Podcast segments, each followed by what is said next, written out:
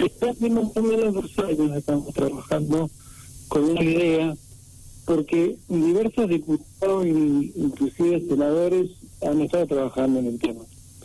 Entonces, nosotros vimos la necesidad ya en el 2019, a principios del 2019, de que había que hacer algo con el tema de la registración de, de las bicicletas. Hay un proyecto de un senador, el senador Ernesto Mancinelli, que ya tiene una sanción en el Senado y está en este momento en la comisión NAC, en la Cámara de Diputados, y em, yo simplemente lo que quería hacer era hacer algunas incorporaciones al proyecto de él para que la ley se haga más rápido. O sea, yo ya tenía mi proyecto, pero bueno, yo dije, bueno, para que no se superponga y, seamos lo más rápido posible, es decir, que seamos lo más este, concretos, decía, bueno, hagamos, reflexionemos o no el, proyecto del senador. Y entonces, ¿cuáles eran las dos diferencias sustanciales que tenía yo con el proyecto que está actualmente en diputado? Una era que la administración del registro lo lleve el municipio, o sea, los municipios.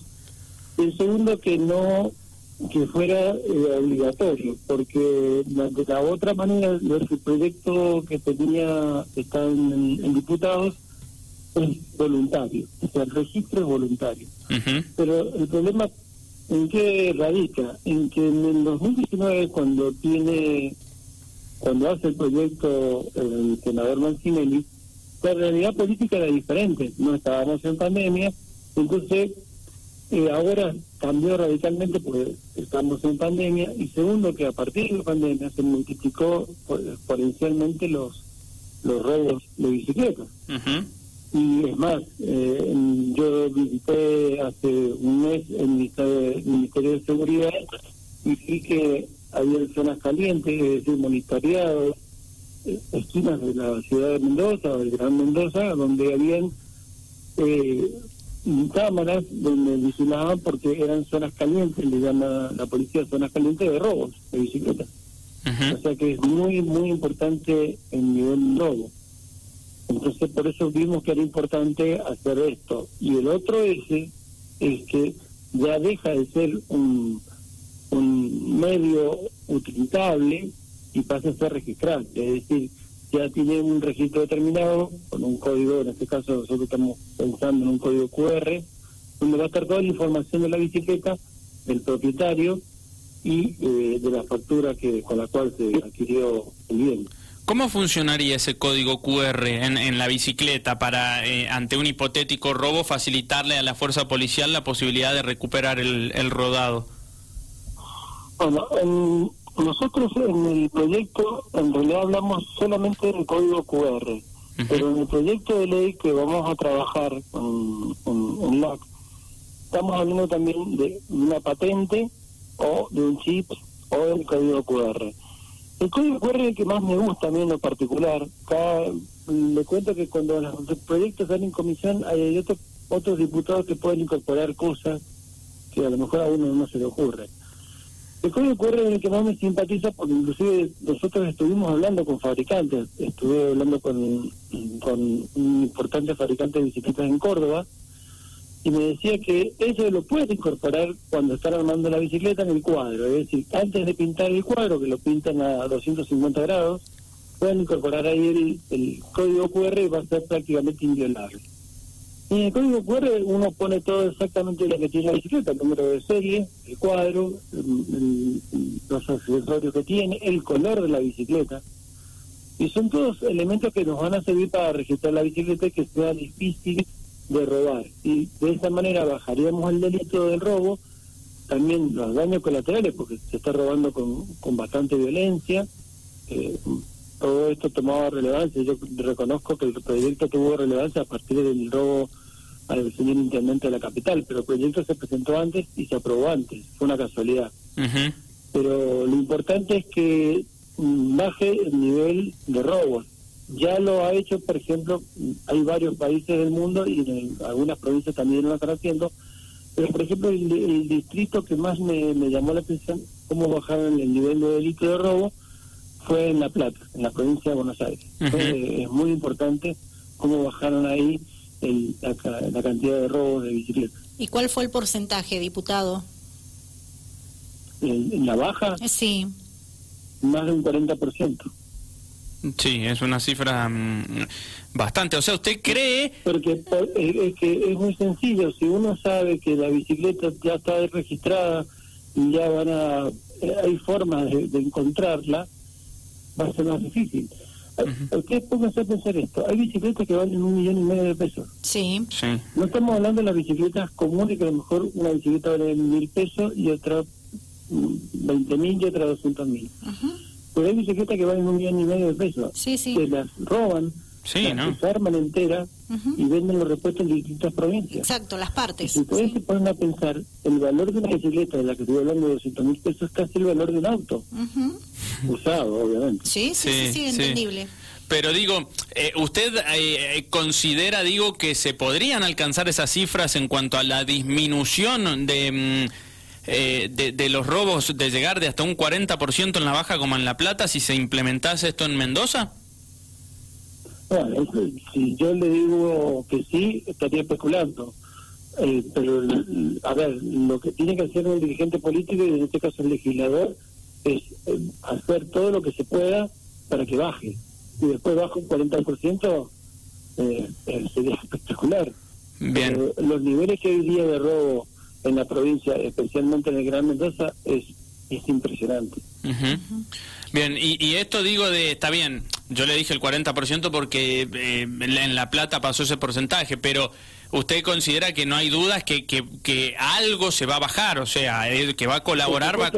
porque, le estoy planteando esto, que hacia ahora una bicicleta se la roba y no hay quien la, no, no hay forma de, de nada más que por foto. Es más, hay grupos en Face, hay, un, hay un Face muy interesante que se llama Bici robadas y encontradas, que tiene 4.000 miembros. Entonces van al teléfono y lo buscan van a ver cómo es.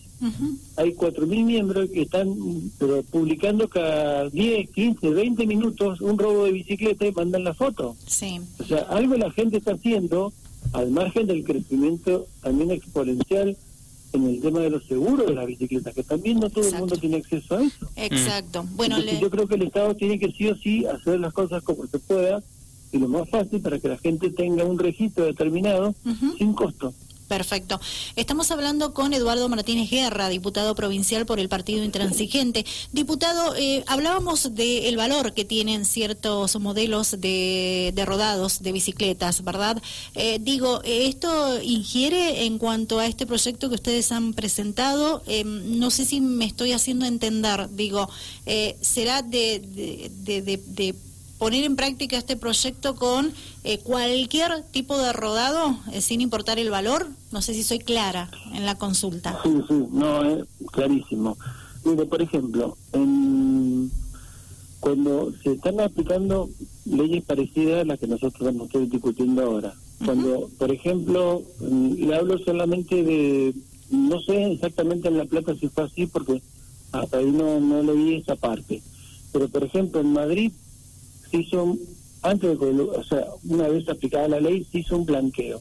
¿Por qué? Porque hay mucha gente que tiene bicicletas y que no tiene nada, ni factura ni nada. Y, una vez que estén registradas, uno lo que tiene que hacer es una especie de declaración jurada de que la bicicleta es mía. por ejemplo, en Madrid pasó que mucha gente encontró la bicicleta que le habían robado y tenía la factura. Bueno, inclusive ellos, ¿qué hicieron? Bueno, acercaron las dos partes y que, mira, la bicicleta tiene la factura, es él. Y desgraciadamente pasó eso. Acá también va a haber que hacer un blanqueo. Si queremos hacer un registro concreto de todas las bicicletas y que eso lo lleve el municipio, lo tiene que hacer sí o sí. Y después, con respecto al tema del canon, cada municipio va a tener la libertad de hacerlo. Yo me parece que una persona que tiene una bicicleta y que tiene que llegar a su lugar de trabajo y que no, no es una bicicleta cara, a lo mejor puede ser eximido de, de, cualquier patente o por el costo del registro. Pero no así lo que tenga una bicicleta cara y que a lo mejor no, no le va a costar nada pagar una patente o un registro concreto si sabe que si le roban la bicicleta la va a encontrar. Bien, estamos con Eduardo Martínez Guerra, diputado provincial del Partido Intransigente. Diputado, nos quedan tres minutos Y hay otro proyecto interesante que ha presentado eh, que tiene que ver con, con los embarazos adolescentes, ¿no?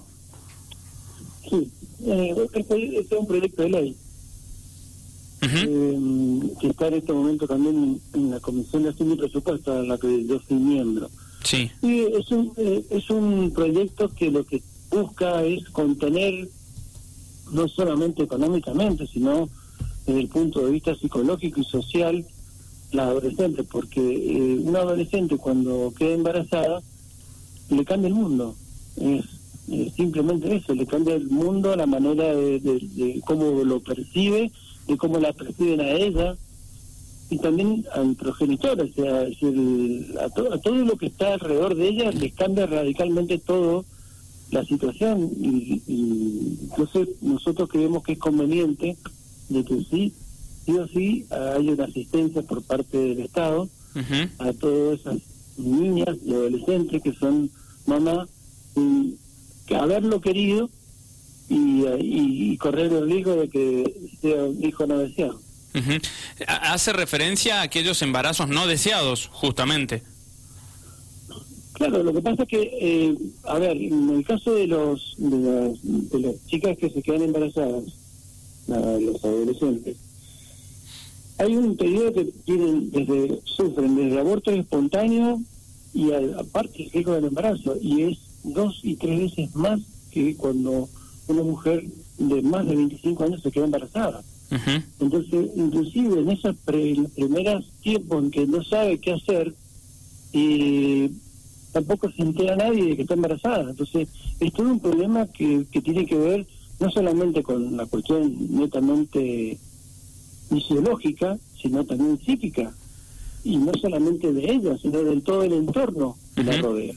¿Qué, qué, qué, qué franja etaria y, y qué... Mm, y, y qué, mm, digamos, eh, se me fue lo que le iba a consultar, pero qué, qué, franja etaria y qué monto de dinero estamos hablando sería el apoyo? No, no, no, no, estamos, no, he puesto monto de dinero, eso, eso es más, por eso lo digo que está en la Comisión de Hacienda y Presupuesto, porque la Comisión es el malo de la película, la Comisión nuestra es la, la mala de la película, la que determina los fondos. Lo que pasa es que a eso, el, por eso cuando al principio le planteé el tema de que cuando llega un proyecto a una comisión, es que hay distintos diputados de distintos partidos con distintas ideologías políticas y cada uno pone un ingrediente y un perfeccionamiento de los proyectos. Entonces ahí es donde se ve exactamente cómo, cómo tiene que ser.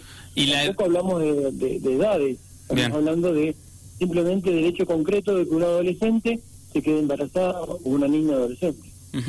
Bien, perfecto. Reiteramos cortito y cerramos embarazos no deseados, ¿no?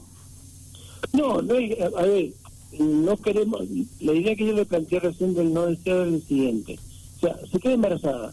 Sí. Eh, después, cuando llega el momento de un montón de problemas que tienen que ver desde lo económico, de lo social, de las presiones sociales y las presiones psicológicas, termina a lo mejor convenciéndola de que no tendría que haberlo tenido, entonces termina siendo un embarazo no deseado. Entonces, no queremos llegar a esta instancia. Queremos que tenga lo, lo, mínimo indispensable como para no llegar a esta instancia.